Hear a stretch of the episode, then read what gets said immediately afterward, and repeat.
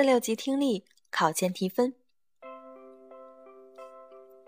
马上就要进行四六级考试了，考生在这段时间里要根据自己的情况随时调整复习策略。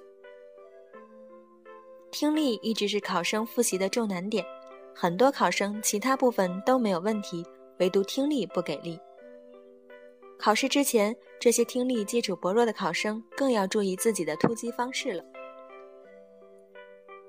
一、复习重点转移，练习历年真题。在之前的复习中，很多考生会花大量的时间来练习模拟题，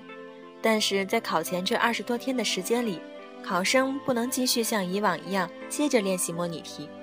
大家最应该复习的是历年的真题，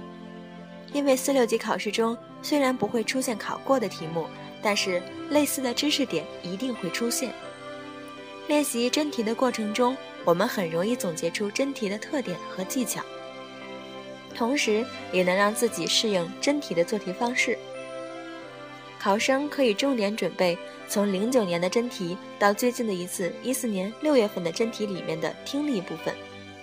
这些题目一定要尽量全部听完，而且在听力过程当中，考生不但需要听完这些题目，而且要把这些题目都搞得比较清晰透彻，知道四六级听力都喜欢考些什么类型的知识点。二，重点分析听力考点技巧。弥补听力基础薄弱的不足。英语听力非常好的考生毕竟占少数，大部分考生的听力基础还是比较薄弱的，而词汇量也不是很足。这类考生在考前这二十多天的时间里，如果还想从整体实力上进行提高的话，可能性不是很大，因为大家不可能一下子提升词汇量或者是加强自己的基础。最好的方式就是注意一下考点方面的技巧。听力部分不同的题型都有自己的方式。小对话部分特别需要注意的就是一些常见的技巧方式，例如视听反向原则，就是听到不选或者关注一下重点场景词汇和短语，又或者关注一下替换的一些方案。场景对话和听力短文两种题目，掌握视听基本原则。对于场景对话和听力短文的两种题目，通常就是一种题一种考法。一种叫视听基本式原则，就是你听到的东西被看到，同时你看到的东西又被听到。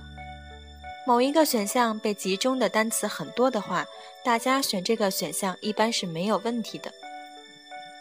在四级这样一个稍微简单的考试当中，一般可以有超过半数以上的准确率。短文听写部分尽量细心，以赢得分数。这一部分虽然改革成单词或词组的听写，但是听写的时候还是很容易出错的，所以得满分的可能性是非常小的。考生要端正心态，在听的过程当中注意英语发音的连续、弱读等技巧，尽量听准确，下笔也要准确。三、把握听力的关键点。通过选项确定考察内容。听力材料播放出来的时候，一般都是英语正常交流的速度，所以考生在做题目之前一定要了解选项。通过选项可以了解这道题或者这篇短文的重点方向在什么地方。另外，还需要关注的是选项的不同点。但是需要注意的是，千万不要强迫自己去翻译选项的汉语意思。很多考生在听力考试中都有这个习惯，要把每个选项翻译出来。但是这样翻译完一道题后，就把所有的看卷时间全部用光了。大略看完整道题后，你就会知道这道题大概在说说什么，于是就会有的放矢一些。听小对话的时候，大家一定要注意。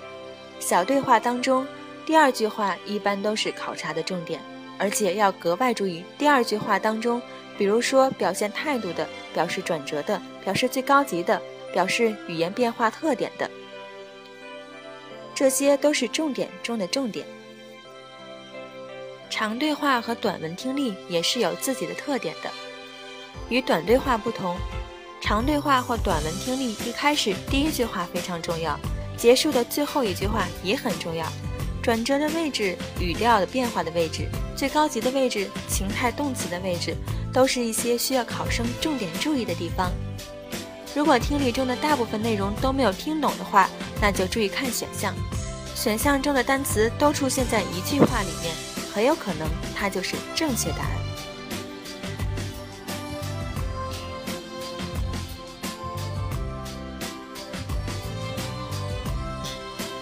以上就是四六级考前的听力技巧，希望大家都能考一个好的成绩。